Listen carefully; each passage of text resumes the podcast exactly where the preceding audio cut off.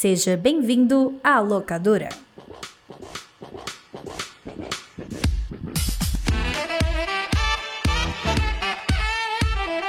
Silêncio no tribunal e bem-vindos à locadora do Nicolas, a investigação ordenada e sazonal do audiovisual internacional. Eu sou o jurado 007, JP Martins, e hoje eu estou aqui para julgar você que não assistiu este filme chamado.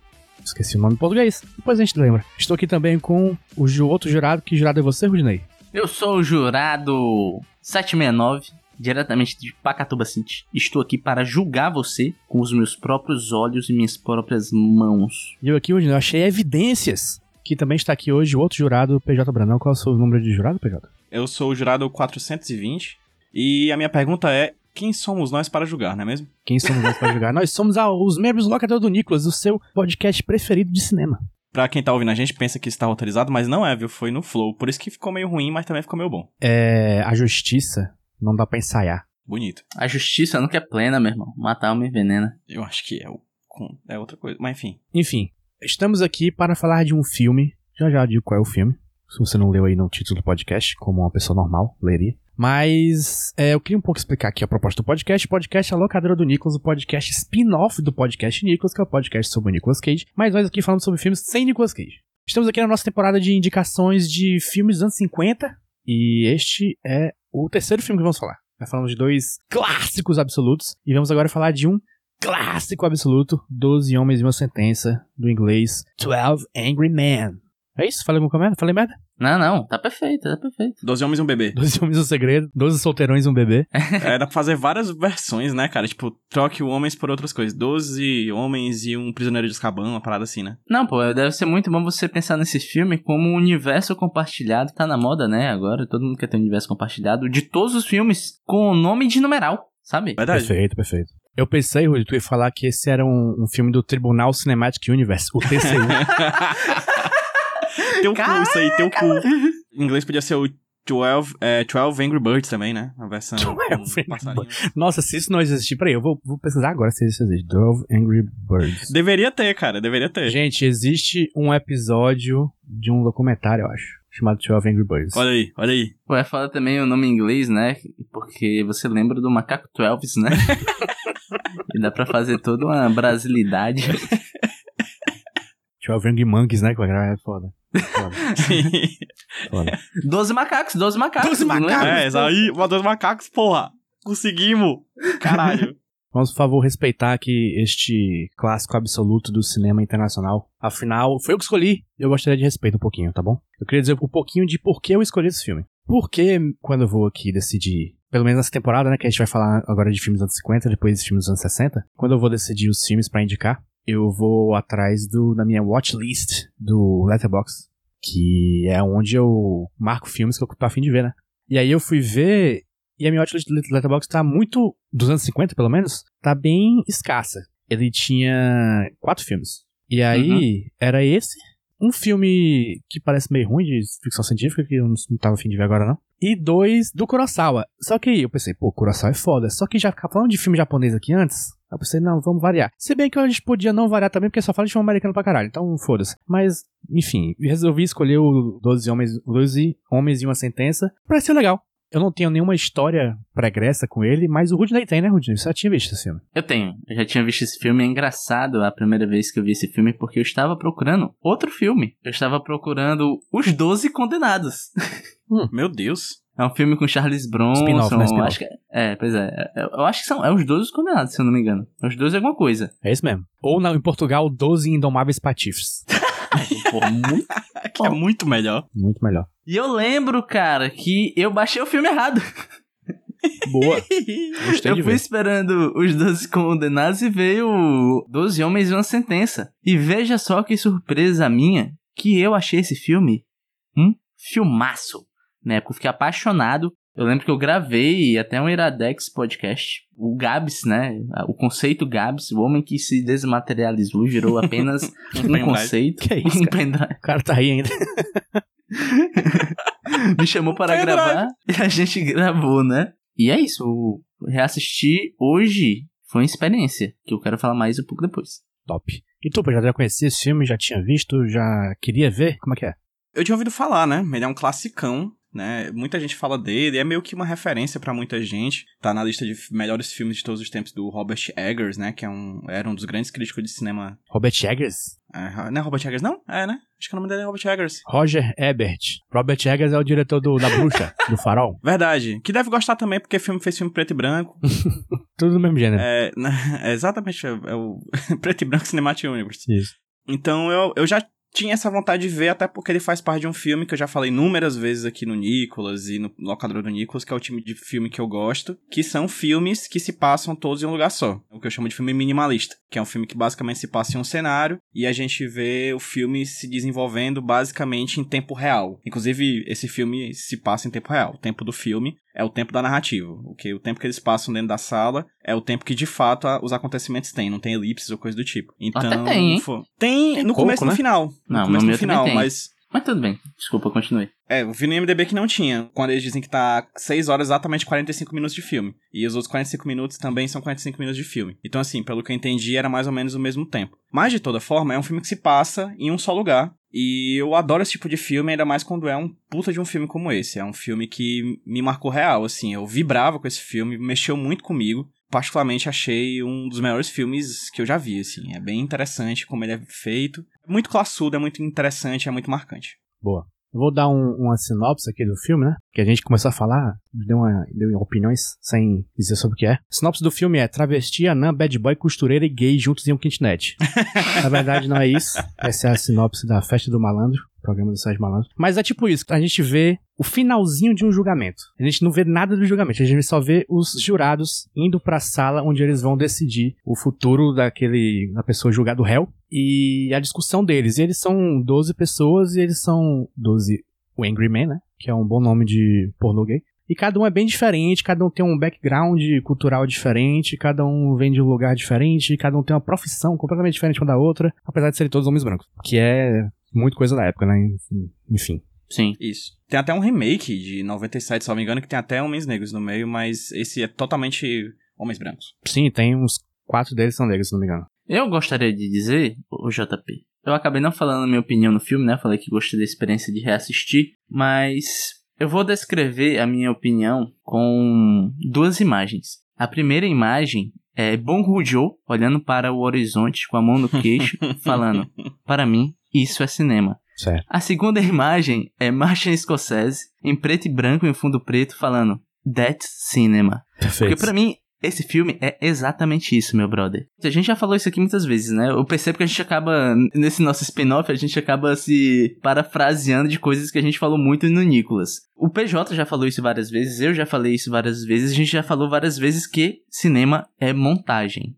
E essa frase, ela significa duas coisas. Significa que tá, é a coisa mais importante de um filme é sua montagem, mas cinema é montagem literalmente falando. Por quê? Esse filme é de 57, né? E o cinema, cara, é uma arte muito nova. Esse filme, se você for parar pra pensar, de quando os nossos queridos irmãos Lumière criaram o, o que é o cinema, né? Porque antigamente já existia essa vontade de fazer esse negócio que a gente chama de cinema, que é imagens em sequência, né? Thomas Edison tentou fazer, mas quem fez e, e colocou, ó, é assim que se faz, essa é a tecnologia, foram os irmãos Lumière com o filme do trenzinho, né? Logo no início, nesses primeiros filmes que foram saindo nessa era pré-industrial de Hollywood, não existia uma linguagem já acertada e formatadinha. Os filmes bebiam muito do teatro, né? Tentando emular a experiência de um teatro. Não existia muita troca de planos, os planos eram abertos, estáticos, justamente imitando como você vê uma peça. Você tá lá sentadinho na sua cadeira e está vendo um plano aberto de um teatro.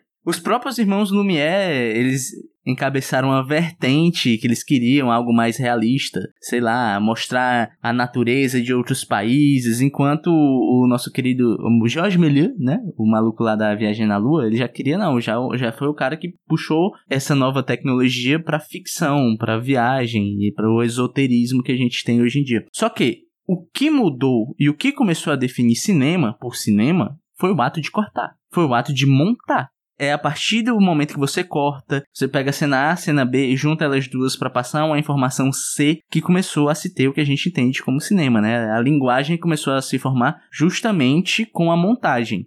Por isso que cinema e montagem, não é só dizendo que é a coisa mais importante, é que o nascimento da linguagem cinematográfica vem do ato de montar. E por que, que eu tô falando tudo isso? Porque a história desse filme, para mim, ela poderia dar um bom podcast, uma boa música, uma boa peça de teatro, um bom quadrinho, poderia dar qualquer coisa. Mas o jeito que ela foi contada aqui nesse filme é impactante porque é usado todos os recursos que um filme pode usar para te passar informação. E a montagem, para mim, é o cerne desse filme. É um filme que não PJ falou, que se passa em um ou dois ambientes, porque tem um banheiro, mas são 12 pessoas sentadas ao redor de uma mesa conversando, que ele se move, cara, com a fluidez de, sei lá, bicho, velozes e furiosos, sabe? Não consegue ter essa fluidez com carros voando. Não consegue ser um filme dinâmico impactante com o Dominique Toretto montado em cima de um foguete é, dando uma volta na Terra.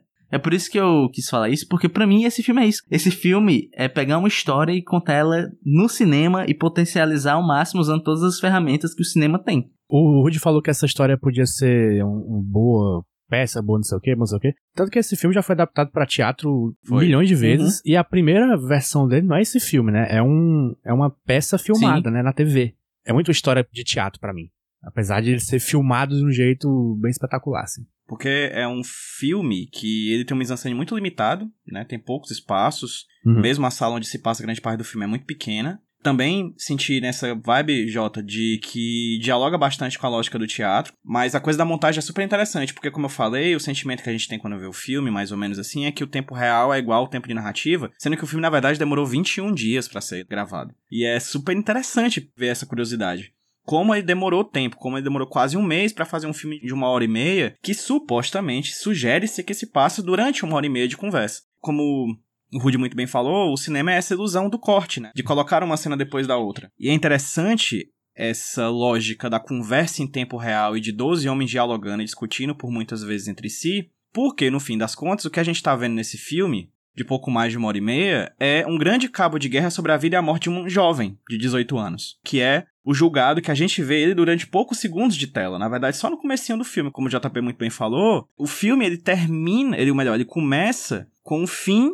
da parte do tribunal e passa para a parte dos jurados do júri popular discutindo sobre a questão. E a gente vê o rapaz durante poucos segundinhos de tela. Ele passa a ser, na verdade, aí nem morre ainda, né, nessa cena, mas na verdade ele começa a ser um fantasma, né? Ele tá ali orbitando aqueles 12 homens e tirando daqueles 12 homens diversos tipos de pensamento que dialogam diretamente com o que tá no nome do filme em inglês, que eu acho que é um filme que trata de masculinidades, né? 12 homens Também. diferentes discutindo essa masculinidade entre eles, né? E debatendo-se, brigando e discutindo, enfim. É um filme que trata de várias questões, né? É um filme muito amplo, na verdade. Eu acho que se a gente ver mil vezes, a gente vai achar mil questões diferentes. É um filme muito bem montado, muito bem escrito, com atuações muito boas. Eu acho que a gente pode falar um pouco mais sobre isso depois. Mas também que trata dessas questões das masculinidades, e não só de 12 masculinidades, mas também de 13, por que não? Porque coloca também o jovem em questão. Tu acha que o filme como todo trata de masculinidade, assim? Não percebi isso como um tema do filme todo, assim, mas mais de um, de um aspecto daquele um personagem específico, né? Aham, uhum. eu senti, cara, da seguinte maneira, que são diferentes tipos de masculinidade. Tem a masculinidade trabalhadora, a masculinidade velha, a masculinidade jovem, a masculinidade que foge um pouco do padrão com o número 2, né? Que inclusive parece muito com o Zagalo. Vocês acharam ele parecido com o Zagalo? Achei muito parecido com o Zagalo. Parece, Sim, cara. Parece pra caralho o Zagalo. E aí, eu acho que essas 12 masculinidades brigando entre si, discutindo entre si, tentando se entender e tentando nesse entendimento,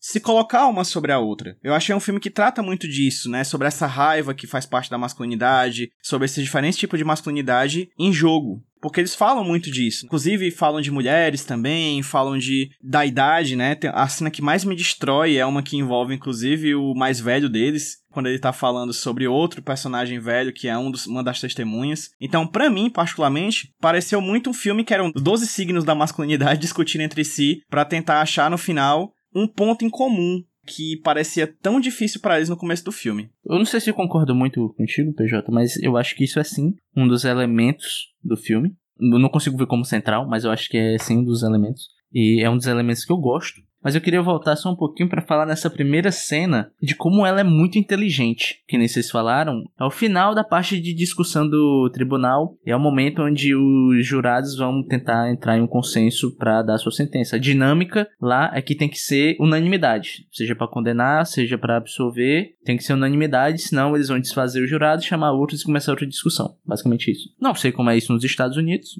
mas não importa. Mas eu acho muito interessante a gente não ver o tribunal, a gente só vê a cara do réu, porque é muito o que falta para aquelas 12 pessoas que estão conversando. Em nenhum momento eles param para pensar que ali há uma pessoa sendo julgada. E é meio que como a gente encara o processo como um todo, né? Sei lá, tá em alta até hoje em dia o true crime, né? Então, as pessoas, eu creio que consomem esse tipo de coisa, tá no mainstream, estão mais habituadas com essa questão de tribunal, de julgamento, etc. Mas existe um ponto central que eu até sinto que falta na maioria desses podcasts, que é entender uma pessoa processada, um réu, não como um réu, não como uma figura jurídica, não como um personagem, não como um arquétipo, sim como uma pessoa. Esse filme faz muito isso, porque se você for prestar atenção, no final das contas, o tribunal não importa tanto. O que importa é aquela pessoa. E eu acho muito legal como é filmada essa cena, porque você vê ele por poucos segundos e você vê todos os jurados encarando ele. E como ele é mostrado pra gente, é tipo meio que de baixo para cima, como se todas aquelas 12 pessoas estivessem acima dele, que é meio que o discurso do filme. A vida desse rapaz está sobre o julgo desses 12 homens que vão olhar para ele por cima, vão julgar toda a sua vida pregressa e decidir se ele vive ou morre. Então eu acho muito legal como o filme mostra isso e como ele vai te dando esses elementos a partir da discussão. Porque um dos pontos que existe no filme é que os caras não estavam nem aí pro que foi falado, né? Então também faz sentido a gente não ver nada, porque tecnicamente eles também não pararam para ver nada, eles também não pararam para prestar atenção em nada. É tanto que é usado um recurso que é meio brega hoje em dia, que é aquele lance das imagens ficarem justapostas, né? É meio brega, mas eu acho que faz tanto sentido para esse filme a imagem do réu se mesclar com a cena que são os 12 homens entrando para ser julgado. Eu acho que faz tanto sentido e casa muito bem com que esse filme, que é a vida dessa pessoa está na mão dessas 12 pessoas aqui dentro dessa sala. O futuro desse cidadão, dessa pessoa aqui, hum, vai ser decidida nessa salinha aqui pequenininha, então é por isso que eu tô justapondo a imagem de um sobre o outro. Inclusive, Rude, essa cena deles entrando na salinha do júri é muito fascinante. Outra coisa que eu sempre gosto de falar é que eu sou muito fã de plano sequência. E essa sequência deles entrando, um colocando lá o, o, o paletó no, no guarda-roupa lá que eles têm, bebendo água, indo ao banheiro, voltando é muito fascinante, assim, como a câmera passeia por aquilo tudo, né? Por aquele espaço super apertado e mostra cada um dos 12, já deixando ali de certa forma. Isso vai ser melhor trabalhado nos minutos seguintes, mas pelo menos esses 10 minutos iniciais, que é um grande plano sequência, eu acho que é mais ou menos 10 minutos. Não é plano sequência, não. não. Não é plano sequência, não. O começo é. Não. Quando eles entram na É sala. um plano longo, mas não é um plano sequência, pô. O que é que vocês entendem pro plano sequência? Plano sequência são sequências de planos um seguindo do outro. Isso aí não muda o plano esse filme. Eu não entendo dessa forma, mas tudo bem. Enfim, a gente já começa a perceber ali, de certa forma, no primeiro momento, como é que é a personalidade de cada um. Nesse primeiro momento, a gente já sabe ali quem é que manda, quem é que organiza, quem é que é mais supostamente frágil, quem é que é mais durão, quem é que é mais despojado, quem é que tá preocupado, né? Que é o Henry Fonda, é o, o ator.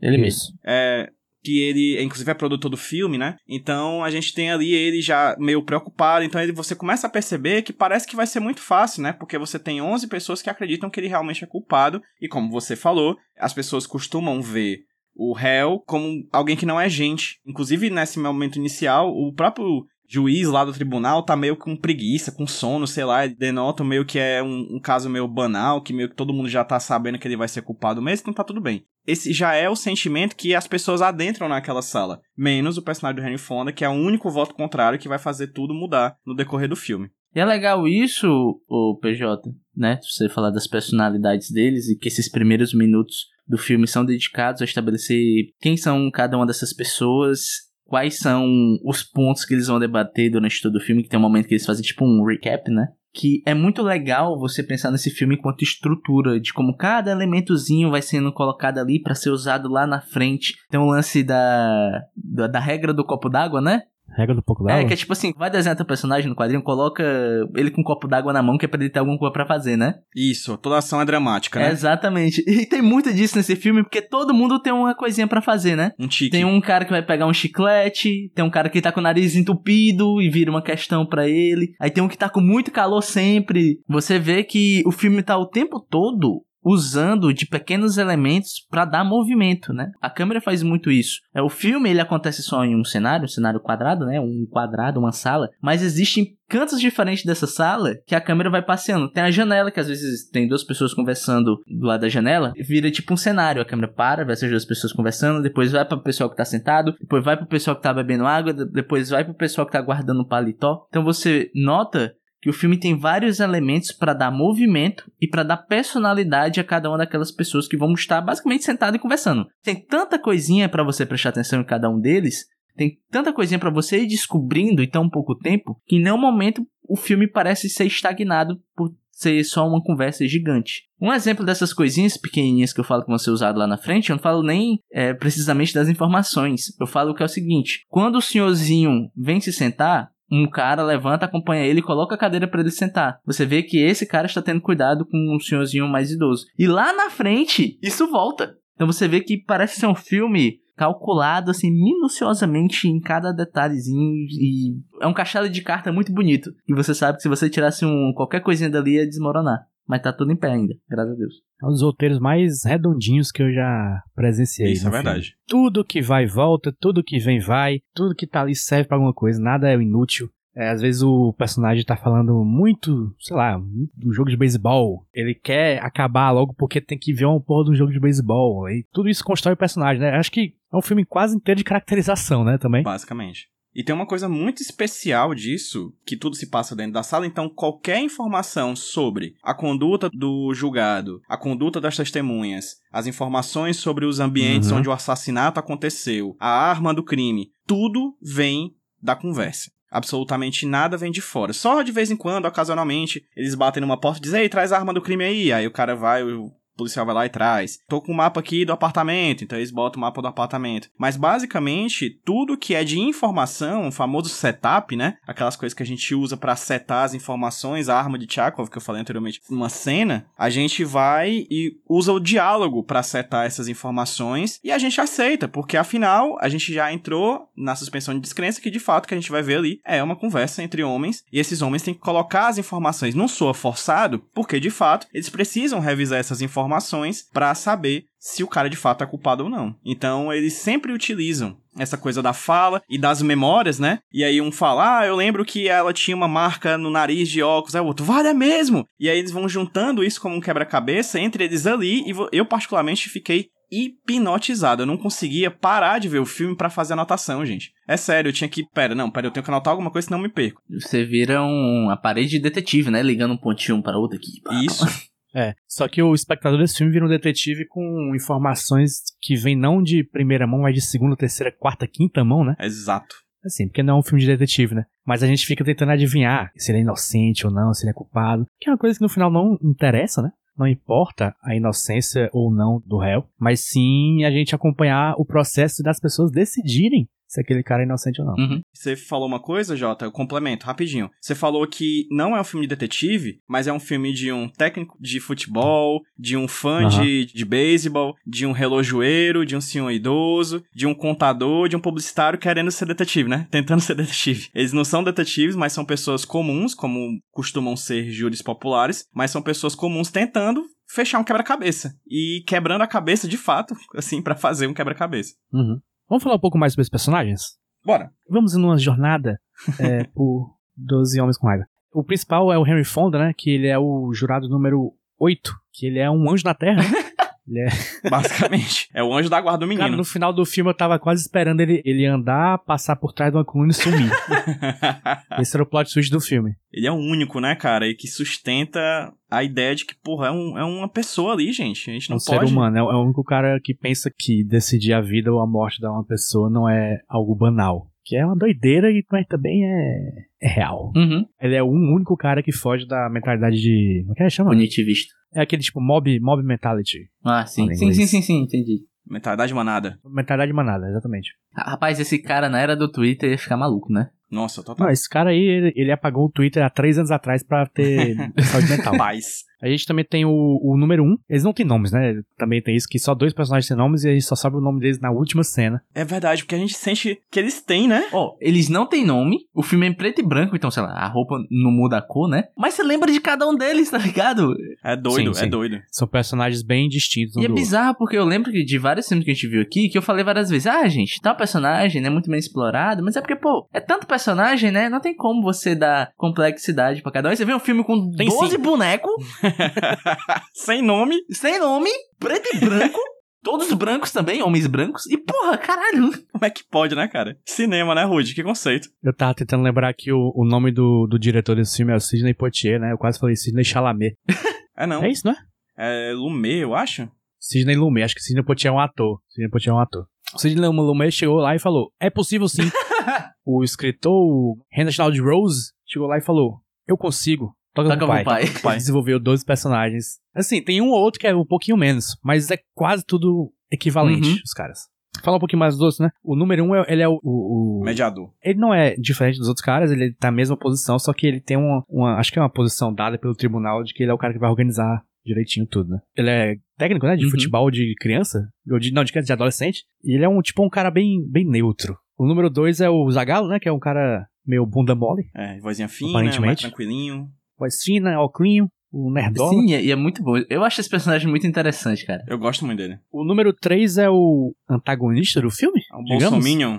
O Bolsominion. O cara que não tem amor do filho, por isso que aqui nenhum filho tem amor. Poético, Jota. Caralho, me tocou, viu? E caralho, o Jota foi certeiro aí, viu? É porque fica bem claro que a questão dele querer tanto culpar o, o, o réu é porque a acusação do filme é que o, o, o garoto matou o pai dele, né? Durante o filme ele mostra que ele não tem uma relação com o filho dele, né? E nem tinha com o próprio pai, né? Ele também fala, ah. Não tinha com o pai e estragou o filho sim, também. exatamente. Temos o número 4, que ele é um cara irritantemente racional, que é o cara de óculos de terno, né? E até o final ele, tá certo que o cara é culpado, porque tudo mostra que o cara é culpado. É, o, o adjetivo que veio na minha cabeça foi matemático, assim. É o cara que não sua. Um dos meus melhores momentos do filme envolve uma gota de suor, velho.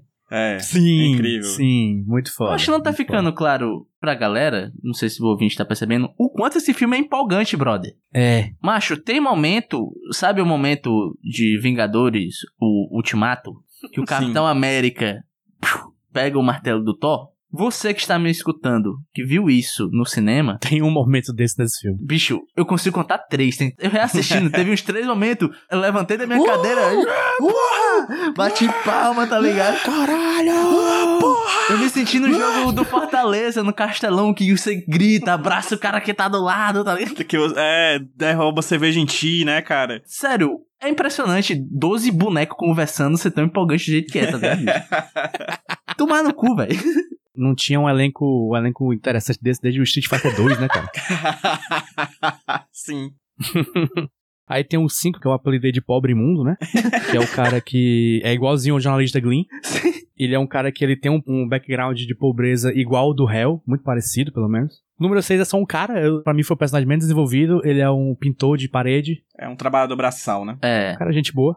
um cara gente boa. O número 7 é o cara do beisebol, né? Ele é o Agostinho Carrara do rolê. Ele é um malandro, é o Zé Carioca. Ele é um vendedor e ele só quer sair pra ver o jogo de beisebol dele. Temos o número 8, que é o Anjo na Terra, já falei. O número 9, que é o, o velhinho, que é a personificação do conceito do benefício da dúvida, Sim. né? Não é tão pragmático, talvez, quanto os outros. O número 10, que é um racista. O número 11, que é um imigrante gente boa. Relojoeiro. E o número 12, que é o publicitário boboca, Maria vai com as outras. Caralho, muito bom. Eu gosto como esses personagens eles vão mudando com o decorrer do filme. Você percebe que no começo tá todo mundo meio. É, não é isso aí, né? Isso aqui. Tem até vários momentinhos que, sei lá, o publicitário começa a falar: Olha só o que eu fiz na minha empresa, quê. Jogar um jogo da velha. É, e no final do filme, tá todo mundo pilhado com o rolê, tá ligado? Tá todo mundo super investido nessa história e cada personagem, ele vai mudando sua opinião e mudando enquanto personagem. Um bom exemplo é o próprio publicitário, que no começo ele tá despojado, tá fazendo piada, com óculos, né? Aí conforme ele vai ficando mais nervoso, conforme a discussão vai sendo acalorada, ele vai botando e tirando óculos, botando e tirando óculos.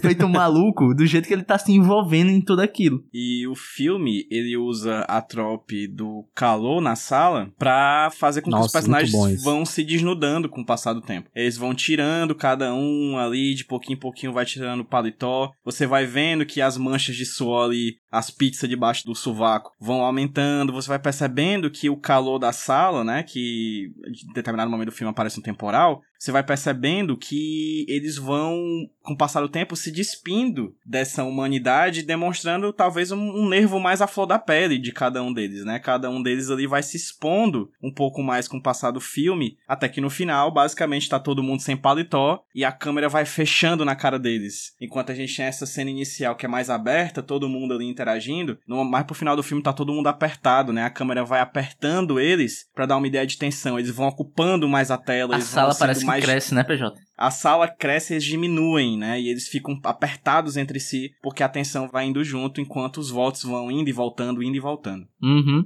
Eu acho colocar o filme logo no começo, essas coisas do calor, muito, muito interessante, que eu já, já pensei, nossa, vai todo mundo ficar doido. Porque no calor ninguém fica normal, Ninguém né? pensa, né? É, calor e fome. Calor deixa qualquer um esculhambado da cabeça e fica tudo a flor da pele mesmo. Calor, fome e clássico rei. São três coisas que tiram, fazem todo mundo virar o Coringa. Exatamente, principalmente se você for É, né? exatamente. Exatamente. Só voltando um pouquinho nessa questão da roupa, também, PJ, favor. eu sinto que é como é, a questão deles começarem a se humanizar. Uhum. Porque qual que é a figura que você tem da justiça, né? Do advogado, do juiz. O advogado é o terninho, a gravatinha, né? O juiz já é aquela roupa pomposa. Ou seja, há uma regra de formalidade, uma coisa meio fria. Mas o filme também brinca com essa certa lógica dessa formalidade fria e neutra e racional. Né? Tipo, o personagem que é a racionalidade a mais aflorada de todos eles é o cara que estava todo tempo com terno ou que não se despe, né? E no momento Uhum. que eles começam a tirar essa indumentária tradicional que vem acompanhada da justiça, é o momento que eles começam a se aproximar mais da figura humana. É o momento em que o réu deixa de ser essa figura abstrata do réu e passa a ser um ser humano. É justamente o momento onde cada um desses homens começam a enxergar aquela pessoa como uma pessoa, como um próximo. Não apenas como um, bandido, como um assassino, e sim como uma pessoa, como um indivíduo. É justamente quando eles começam a tirar essa indumentária tradicional de que vem acompanhada do, do o que, que é a justiça, sabe? Perfeito. Vocês acharam linda também a cena que transforma em audiovisual o ditado se tem 10 pessoas sentadas e cento nazistas e os Aham. 10 não se levantam, a gente tem 11 nazistas? É tipo essa cena. E essa cena é, pra mim, a mais linda do filme. É uma cena poética. É uma cena que o silêncio mata a vociferação. É uma cena em que pessoas de costa anulam um pensamento de superioridade racial ou coisa do gênero. É um negócio que mexeu muito, assim. Quando eu terminei de ver, eu fiquei... Talvez eu esteja bom de honrado e achando que isso seja cinema. Sem exagero nenhum, pra mim, é um dos maiores momentos de todos os filmes já feitos na história da humanidade, brother.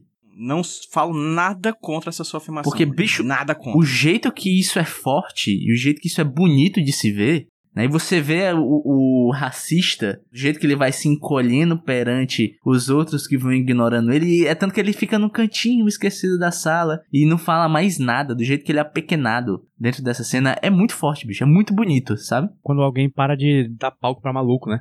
Sim. A esse ponto do filme que tem o, o discurso que o cara começa a dar fazer um discurso xenofóbico e racista, né? Que tem gente que interpreta como apenas de classe social, que é uma burrice. Quando ele começa a fazer esse, esse discurso, o filme ainda não tá num ponto que tá todo mundo concordando. Tem uma galera discordando de geral, assim, tá Uhum. metade metade. Mas todo mundo faz questão de ou se levantar ou só dar as costas. Só fica um cara ouvindo. Quando o cara que tá fazendo discurso, ele, ele meio que, ô gente, é, você não concorda comigo e tal? Se o último cara fala, é, agora senta aí e não fala mais nada. E é isso que acontece, o cara, o cara não fala mais nenhuma palavra o resto do filme inteiro. Essa parte que ele fala, agora senta e não fala mais nada, é muito foda. Inclusive, eu queria puxar um assunto que eu descobri hoje sobre este filme e sobre redes sociais. Olha aí. Caralho. Eu tô lendo um tweet em inglês. Alguém subiu o, o filme Doze Homens e uma Sentença em pedaços no TikTok e aparentemente esse é o filme clássico que os adolescentes estão completamente envolvidos. E aí tem prints, né? A galera, tipo, ah, agora eu tenho que procurar o resto. Aí me fez esperar 24 horas, próxima parte agora, por favor. Esse filme é muito bom, eu quero mais. Muito Meu foda, Deus! muito foda. Caramba, bicho. Só uma coisinha, eu, eu não queria puxar muito disso, né? Porque eu sou também um- uma pessoa que estudou os direitos, né? O direito. O famoso Ru Direito, né, porra? Roberto Rudilei. Eu- Rudilei. porra, muito bom. Caralho, bicho. Advo Roberto Rudilei, Advogados Associados. Foda-se, vou, vou advogar agora. Me dê meu AB. Como é que a gente nunca pensou nessa piada depois de mais de... A arte não se apressa, né, velho? Caraca, bicho. É muito bom, cara. É um tribunal do júri, é um crimes, né? Ou seja, é a parte penal da coisa que é algo que eu não domino é, e eu nem gosto muito, pra ser sincero. Apesar de, mesmo na minha ignorância, não conseguir gostar muito da ideia de tribunal do júri. E esse filme fala um pouco do porquê que eu não gosto, porque o júri tem essa ideia de ser julgado pelos seus pares na sociedade, mas acaba virando um freak show dos advogados. O que o nosso personagem principal, o Anjo Caído na Terra, fala: gente, vamos só conversar sobre o que aconteceu e não ficar espetacularizando essa coisa, né? O júri acaba, você tira o, o foco do que aconteceu e julgando por outra coisa, porque vira um, um concurso de convencimento, sei lá. Eu recomendo você escutar a Praia dos Ossos, O melhor advogado vence. Pois é, basicamente, quem for o melhor de oratória vence, né? Sei lá. Se você for escutar um bom exemplo disso, é Praia dos Ossos. A Branca Viana faz um trabalho excelente pra mostrar podcast. aquele caso lá, é maravilhoso. Mas enfim, o que eu queria falar é o seguinte: eu queria muito que a obra é, audiovisual que permeasse o sonho dos estudantezinhos de direito por aí fosse essa. E não as porra, sei lá, do Suits. é uma série de advogado onde é basicamente um bocado de gente branca pretensiosa querendo um ser melhor que o outro, né? E tem vários advogadinhos por aí, vários estudantezinhos de direito que pega isso como como ser foda nesta profissão. Na real não é, irmão. Você só vai ser um babaca de terno que tem um vadimeco na mão. E nada mais do que isso, tá? Eu gostaria muito que esse fosse o filme que o jovem que está entrando na faculdade de direito, todo iludido, achando que vai ficar rico. Se você for rico, você provavelmente vai. Mas se você não for, não vai não. É, tivesse no seu norte do que é a representação boa de uma profissão. É esse filme e o filme lá da Argentina com Darim. Que eu gostaria que o estudante de, de direito tivesse como o seu norte do que é ser é, um bom advogadinho. Esse aqui era Breaking Bad ou Better Call Saul, Better Call Saul, aí sim. Aulas cria. que é pra ensinar a dar golpe. O direito é um golpe. O direito é esquema de pirâmide, ô JP. É, isso aí. É o seguinte, esse filme aqui tem muita coisa pra se falar. Só que eu não sou um host hábil o suficiente para falar delas. Então vamos acabar por aqui mesmo. Que, eu já, Que já isso, tô, já tô JP? aqui nos limites da minha A gente falou capacidade. pra caralho essa porra. Foi, Jota, você. Não se diminua, Mas ainda JP. tem muito mais pra falar. Vamos lançar o 12 Homem Cast. Pronto. Só que quem vai falar. Podcast não sou 12 Homens. Podcast 12 Homens, cada episódio é sobre um homem. Isso. Só que não são os 12 homens desse filme. É tipo, sei lá. Primeiro é Adão. segundo é Aristóteles. Ronaldinho Gaúcho. Terceiro é Ronaldinho Gaúcho. O quarto é Lisca Doido. Ai, Deus. Do nada. O sexto é Jardel. o sétimo é o Homem Mau. Legal que foi direto pro futebol e não saiu mais. pois é. Vamos para as notas. Aqui no Locador do Nicolas, a gente, a gente tem um sistema de notas único no mundo, que é o sistema de 0 a 9. Que seria 10 se tivesse Nicolas Cage, mas como não tem, já tira automaticamente um ponto. Quem ouve isso pensa que a gente dá 10 pra todo mundo filme no Nicolas, Uhum. né? Inclusive. é uma enganação aqui, é só um, um xiste, só uma brincadeirinha. Que 0 a 9 pra 12 homens e uma sentença, pra mim é óbvio. Eu não vou nem perguntar pra vocês. Uhum. Gente, eu não vou perguntar pra vocês. Tá. Esse filme tem uma média 9 de nota? Esse filme tem uma média 9 de nota, porra. Esse filme tem de nota? Por mim eu daria 9,1, que é um 0,1 simbólico. Mas é um 9. Mais do que isso, bicho. Esse é um dos meus filmes preferidos, bicho. Quando eu vi esse filme, eu terminei, eu falei, agora eu posso completar a minha lista do Letterboxd. Porque tem que colocar os quatro favoritos, né? Eu falei, Sim, pronto, agora sim. eu tenho, tá ligado? Quais são os outros três, Júlio? Perfeito. É, A Rival, Arrival, A Chegada, Coração Valente. Rival. Rival, foda da puta. Que filme é esse? The Rival. A rival é o que porra é essa? A rival, ah tá, baita. A chegada, caralho. A chegada, chegada. Coração Valente. Ex Machina.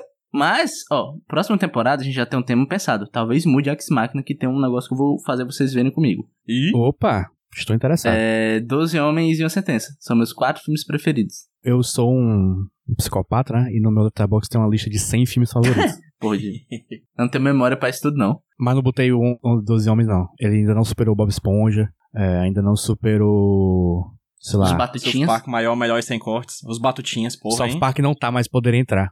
Enfim, média 9, filme perfeito. É média 10, né, gente? Na verdade, é média 10, é isso que a gente É. quer dizer. Filme perfeito, assistam esse filme. Ele está em lugar nenhum pra assistir, infelizmente. Você vai ter que baixar essa porra. Porque o, o mundo não é justo, como vimos nesse Sim. filme. Mas, para esse filme ficar 10 mesmo, tinha que ter o Nicolas Cage. E onde vocês encaixariam o Nicolas Cage nesse filme? Eu encaixaria ele em fazer um filme tipo O Professor Aloprado, em que todos os personagens são interpretados pelo Nicolas Cage. Os 12 homens são o Nicolas Cage, 12 o réu é o. Nicolas Cage, o juiz, e é isso. Eu vou dizer, o nosso personagem mais antagonista é o cara que tem a relação com o filho e tal. E ele tem uma característica muito grande nesse filme, que ele grita muito, né? Aham, sei qual, sei qual é o filme que eu vou falar. Eu acho que Nicolas Cage, meu irmão, tem um potencial de pegar esse personagem e no seu nível de gutural potencializar ainda mais um vilão, que seria o Nicolas Cage gritando o tempo todo com 12 pessoas na sala. E Nicolas Cage vilão é um negócio tão raro, né? É verdade. Como eu colocaria Nicolas Cage nesse filme? Pra mim, Nicolas Cage já fez um personagem desse filme. Hum, de certa forma. Pelo menos na indumentária, no trejeito. E estou falando do personagem número 7, aquele que é pro beisebol, que também poderia se chamar Rick Santoro, de Ódio de Serpente, que ele parece muito jeitão lá, meio malandro, né? Aquela roupa completa, aquele chapéu e aquele paletó totalmente diferente dos outros, assim, um cara é, malandrinho, e eu acho que o Rick Santoro já existe, o protagonista de Ódio de Serpente, dirigido por Brian De Palma. Então o Nicolas Cage já não somente se encaixa no personagem, como ele fez esse personagem só que anos depois. E o Nicolas Cage, PJ, eu acho que ele ia colocar um salse, tá ligado? Um swag, um molejo, sabe? O molho, Exatamente. Um o molho. suco, Um, um, e o mami. o mame. ah! Ah, inclusive. ah, Nada, só eu dar uma fala, curiosidade. Que, enfim, é um filme antigo. Os personagens que estão protagonizando esse filme são, já eram, tinham certa idade. Todos eles morreram, né? Os atores. Só o último que faleceu foi em 2012, que é o número 5, que é o cara que vem da pobreza. Olha só. o Greenwald. É, todos faleceram, ele foi o último a falecer em 2012. Então, nesse filme, todos os personagens, os atores, infelizmente, já faleceram. Muito bem. Agora a gente vai de indicações. Cada um de vocês aí pensou meticulosamente em no mínimo uma, no máximo 29 é, indicações de filmes relacionados a este filme aqui, 12 Homens e uma Sentença. PJ, você tem indicação? Rapaz, eu já falei, esse tipo de filme minimalista é o tipo de filme que eu mais gosto. Então, vou indicar um filme que também se passa basicamente em uma sala. O filme se chama O Homem da Terra, de 2007. Não sei se vocês já assistiram. Não, Não. conheço. Não? Como é o filme? Você tem uma- um professor universitário que está preparando uma mudança de casa. Ele vai mudar de casa, vai mudar de emprego, vai mudar de cidade. E aí os seus colegas de faculdade, todos eles chegam na casa surpresos, porque não sabiam que esse colega, que eles tanto gostam, ia se mudar. Então eles chegam lá pra falar e tudo mais, um desses caras diz, por que que você vai se mudar? É questão de saúde, mas você é tão jovem, você não envelheceu um dia sequer, desde quando eu te conheci, há 15 anos atrás. Ah, eu sei que filme é esse. E aí o cara fala, no final das contas, que na verdade ele é um homem que vive há 10 mil anos. Ah, olha E só. aí, como cada um dos professores é de uma área de especialização, um é da biologia, o outro da física, o outro das ciências, o outro da história, o outro da ciências humanas, linguística, etc., cada um desses professores vão arguindo esse cara pra saber se ele tá mentindo ou não. E o filme é basicamente essa conversa durante uma hora e meia em uma sala. É um dos melhores filmes desse tipo de filme que eu gosto. É incrível. Recomendo demais O Homem da Terra de 2007. Olha que legal. Massa, viu? Eu já ouvi alguém falando sobre essa premissa, eu não lembro se foi tu ou se foi outra pessoa. Provavelmente sou eu, porque eu sou um grande propagandista desse filme. Eu adoro esse filme, adoro. É, eu tava sem indicação quase nenhuma até agora, porque eu tinha pensado nos filmes que eu achei que foi mesmo de improviso, mas não tá dando certo não. Mas eu pensei um agora, pensando nessa coisa de pessoas num lugar específico fechado, condições térmicas desagradáveis, julgamentos, pré-julgamentos e enfim. Eu vou indicar Os Oito Odiados, filme do Tarantino de 2015 Gosto. que eu gosto bastante. Eu não sei se é um dos preferidos do mundo do Tarantino aí. Eu gosto muito. Ele é meio que um filme de Velho Oeste num lugar só. Uhum. E ele é basicamente um remake também de O Enigma de Outro Mundo, mas eu acho que aquele filme é, é mais diferente. Mas, enfim, Os Oito Odiados. Muito bom. Rudney, o que que você tem pra indicar? Eu já falei, o Argentina 1985. Que trata do caso real do julgamento de militares pós redemocratização da Argentina, né? É um filme que tem o Darim, só por ter o Darim você deve assistir, porque ele é um homem sensacional. É um filme que tem o Darim, é muito bueno, É isso, filmaço, foda, emocionante, chorei horrores assistindo esta, este filme e também fiquei muito puto, porque trata de um tema que é para deixar puto, é para te deixar com nojo e é para você ficar mais puto ainda pensando no Brasil que a gente não fez o que os nossos camaradas da Argentina fizeram, mas ainda há tempo tá certo? Se é anistia pra esses bandos de filha da puta que tem por aí. Anistia é o caralho. É, exatamente. Este é a cabeça da minha rola. É o nome, de, tá tatuado assim. Anistia. E vamos aqui nos despedindo dessa discussão deliciosa, deste filme maravilhoso. Mas antes de nos despedirmos, vamos falar nossas redes sociais maravilhosas. A minha é Jumbo Paulo no Twitter, no Instagram e JP Underline Martins no Letterboxd. Siga também, antes de seguir eu e esses dois aí, arroba podcast Nicolas no Twitter, no Instagram, no, sei lá, no TikTok, no Facebook, no. sei lá, pô. Vai procurar, você acha. que você não achar é porque não tem, e aí você não segue. É. Muito, muito fácil, facilitei seu trabalho aí. E é isso, Rudinei. Você me segue na arroba Rudilonia no Twitter, se o Twitter ainda existir. E lá no Letterboxd. Vai lá, dê uma olhadinha no meu Letterboxd. Arroba Rudilonia também. Já. É, me segue no HQ Sem Roteiro, no Twitter, no Instagram e no TikTok. E também, se você tá com aquela graninha ali sobrando, eu sei que o dinheiro é curto, vocês trabalham muito, etc.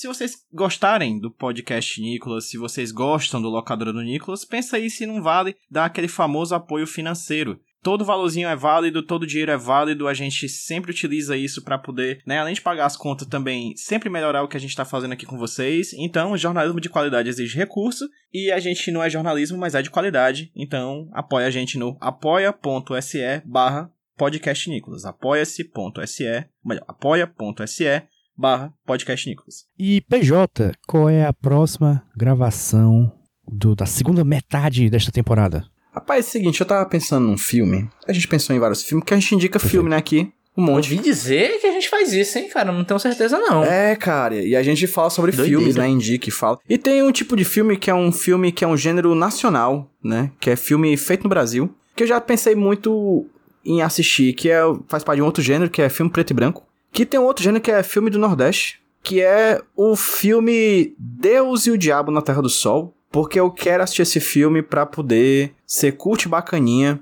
e apontar pra pessoas que têm blusas do Glauber Rocha e dizer: Eu conheço esse cara. Que eu não conheço até agora. Mas agora eu vou conhecer. Então a gente vai conhecer porque a gente vai assistir junto Deus e Diabo na Terra o do Sol. Glauber é da família Rocha, né? Primo de Pedro Rocha. Exatamente. Tio Exatamente. de Vitor Rock, né? Que é Rock. Dwayne The Rock Johnson. do Andy Rock Johnson. Exatamente. É a família que criou o rock and roll É o Rockabilly, né? e não somente o rock and roll e o rockabilly, mas também o a rocha, que é um grande gênero musical. Ou seja, o Pablo da Rocha é o Glauber Rocha do século XXI. Fique Exatamente. com essa aspa aí na sua cara, Brasil. Exatamente. Então, com isso, nós podemos dar como encerrada esta sessão. Sim, Culpado! estou satisfeito. Culpado, vocês são culpados por serem perfeitos. Tchau.